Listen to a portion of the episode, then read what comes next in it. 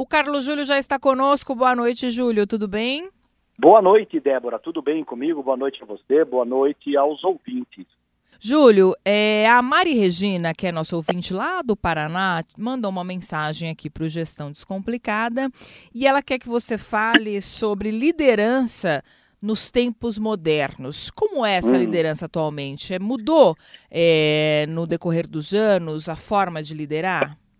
Talvez, talvez a essência não, mudou talvez um pouquinho a forma. Agora, o que é interessante, Débora, eu acho que, sem fazer muita pesquisa, se nós formos relacionar os cinco temas mais solicitados pelos nossos ouvintes, com certeza a liderança é um deles.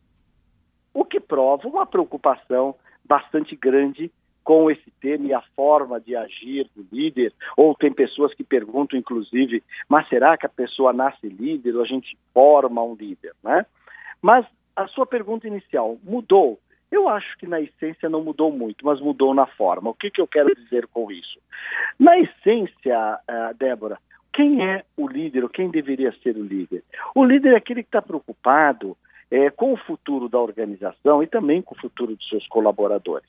Então, se ele pensar nas duas dimensões, eu tenho um time e tenho um negócio e tenho, evidentemente, um cliente a servir.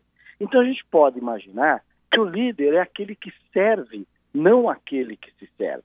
Essa ideia do líder que era servido é uma ideia do passado, é a ideia mais ligada à chefia do que à liderança. O líder serve ao time, que serve ao cliente, o líder serve também ao cliente. E o líder serve aos acionistas e à organização no sentido de mantê-la sustentável.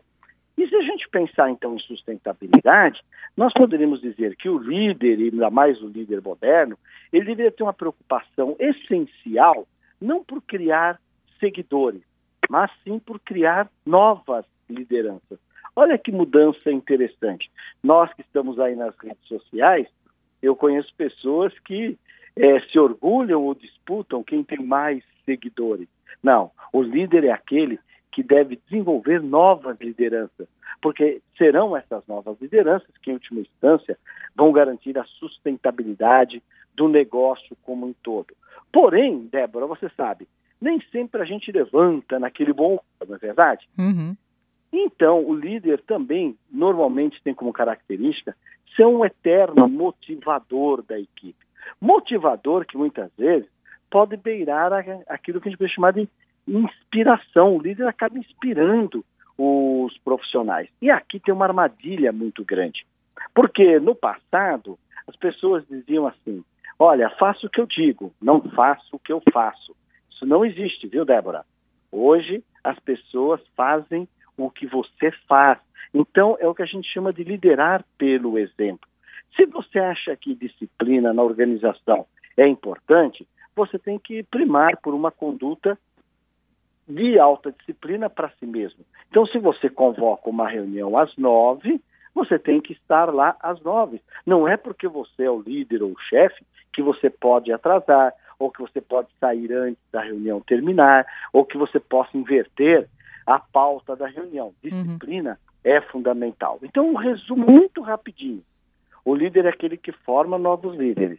O líder é aquele que serve ao time, ao cliente e à organização. O líder é aquele que motiva. O líder, no final das contas, Débora, é, tem como missão gerar valor através da equipe, ou bater as metas, entregar os resultados através da equipe.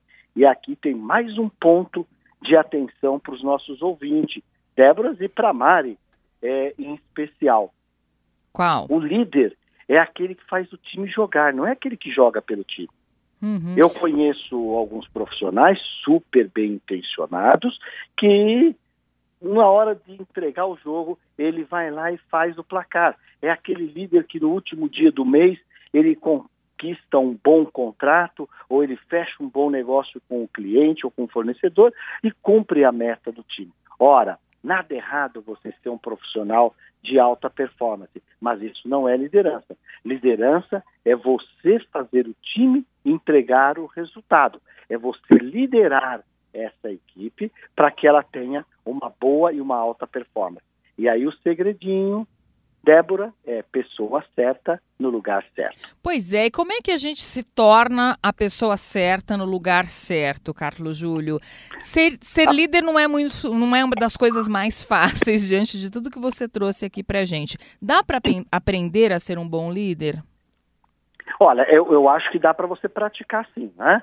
É claro que tem pessoas que já nascem assim com uma certa característica para ser um bom comunicador, ou ser uma pessoa que inspira, uma pessoa que aprende rápido e que compartilha conhecimento. E são atributos também da boa liderança. Mas eu acho que, acima de tudo, aprender a ser um bom líder é observar esses pontos que nós tratamos aqui.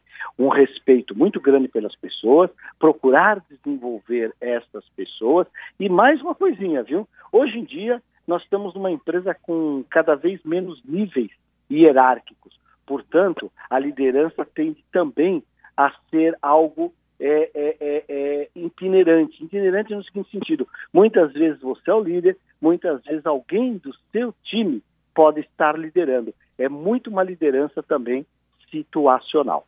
E a experiência é essencial?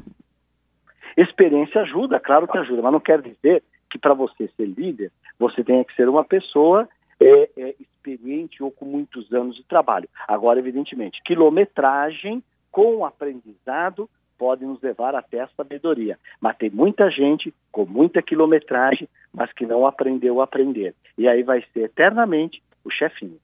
Tá certo, Carlos Júlio. Muito obrigada, viu? Ok, até quarta-feira com mais gestão descomplicada. Um abraço. Se você tiver dúvidas sobre este tema, manda para o e-mail gestão@cbn.com.br.